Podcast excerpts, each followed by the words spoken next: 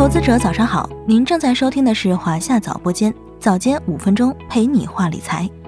春节假期，很多人选择回家过年或外出游玩，铲屎官们也不例外，但却面临着自家毛孩子无人照料的头疼事。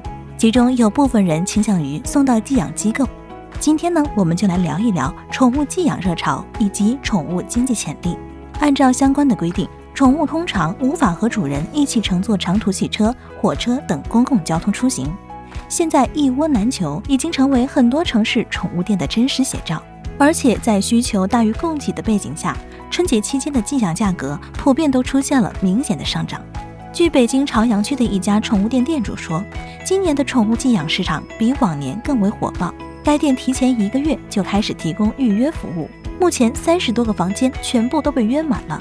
另据上海一家知名宠物连锁店称，目前市中心的部分门店大型犬的房间紧张，单日价格在三百八十元到五百八十元不等。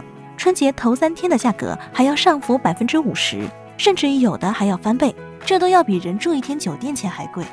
安徽的王女士有一只养了四年的猫，她提前在宠物门店预约了寄养服务。王女士称，寄养需要提供疫苗证明。自己要准备好足够的猫粮。寄养期间，宠物店除了负责猫咪的吃喝拉撒，还会照顾它的健康，另外还可提供洗澡、美容服务。还有一些机构更是玩出了新花样，如给宠物准备年夜饭、日更宠物过节小饰品等等。这波寄养热潮在一定程度上折射出宠物经济的火爆。铲屎官们愿意为高价买单，绝不是钱多的没处花，而是随着大家生活水平的提高，人口结构发生变化。空巢青年和丁克家庭的群体逐渐增多，渴望陪伴的精神诉求也相应升级。养宠物不再单是为了看家护院，更寄托着人们强烈的精神情感。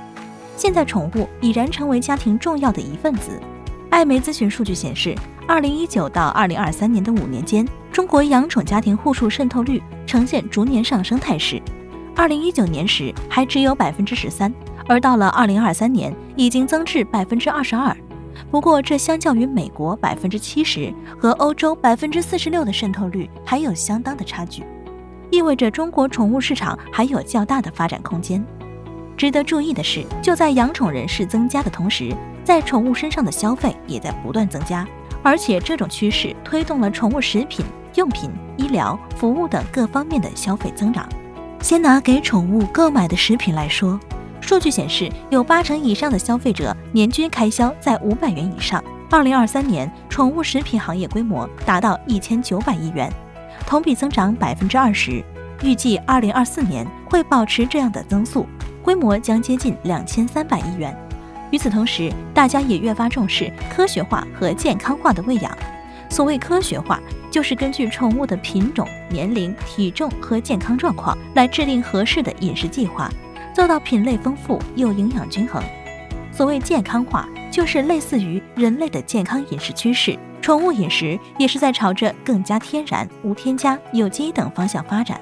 再从宠物用品来说，二零二三年的市场规模已经超过四百亿，同比增长百分之十。预计二零二四年此规模将超过四百四十亿。大家不仅注重购买宠物清洁护理这类生活必需品。智能饮水机、摄像头、喂食器等智能用品也在懒人经济的带动下融入生活。宠物和人一样也会生病，也需要医疗。